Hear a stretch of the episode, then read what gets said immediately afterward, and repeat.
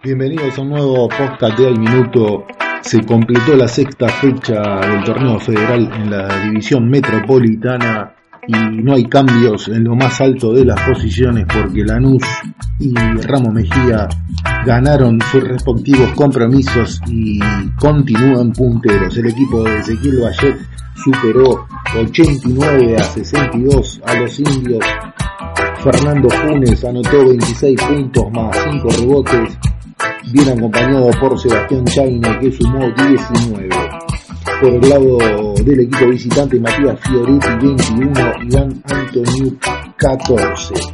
Ramos, el otro líder, entonces le ganó a Casa y Pesca 91 a 73. Salva Tierra 17 puntos más 11 rebotes. Federico Gimber anotó 15 más 4 rebotes. Por el lado del equipo de Torcuato, su jugador destacado fue Reggie, sumando 22 puntos, 6 rebotes y 5 asistencias. River le ganó en el microestadio 81 a 68 a José Hernández y logró su cuarto triunfo en el torneo. Gabriel Cejas 24 puntos y 7 rebotes, Guillermo Gavotti 15 puntos en el ganador, Marcelo Piuma 21 más 14 completando el doble doble para el equipo de José Hernández. Echagüe cayó en tiempo extra ante Estudiantes de La Plata 99 a 96. Vallejo se destacó nuevamente en el conjunto platense aportando 25 puntos bien acompañado por Castro que sumó 24 más 6 rebotes. Por el lado del equipo local Cisterna se destacó nuevamente en el equipo de Juan Pablo Boadas, sumando 23 puntos más 9 asistencias, en tanto Prego sumó 22 más 7 rebotes.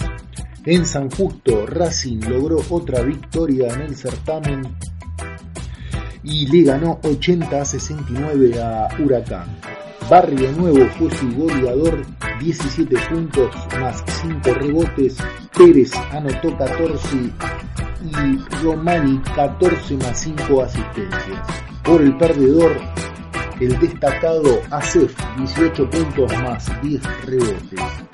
Finalmente, en La Plata, Unión Vecinal cayó ante Estudiantil Porteño 67 a 63.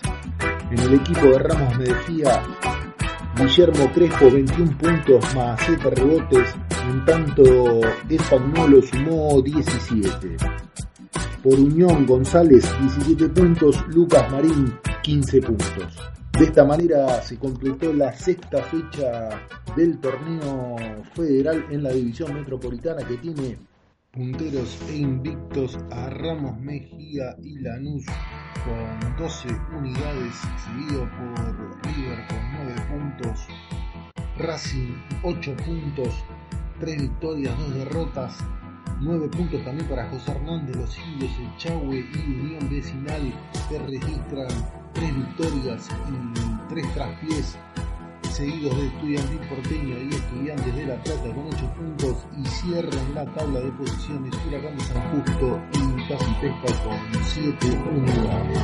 Recordando que en la próxima fecha habrá choque de invictos cuando Ramos Mejía se encuentra en el local frente a la Además, el este martes 20 se estará completando el partido postergado entre Racing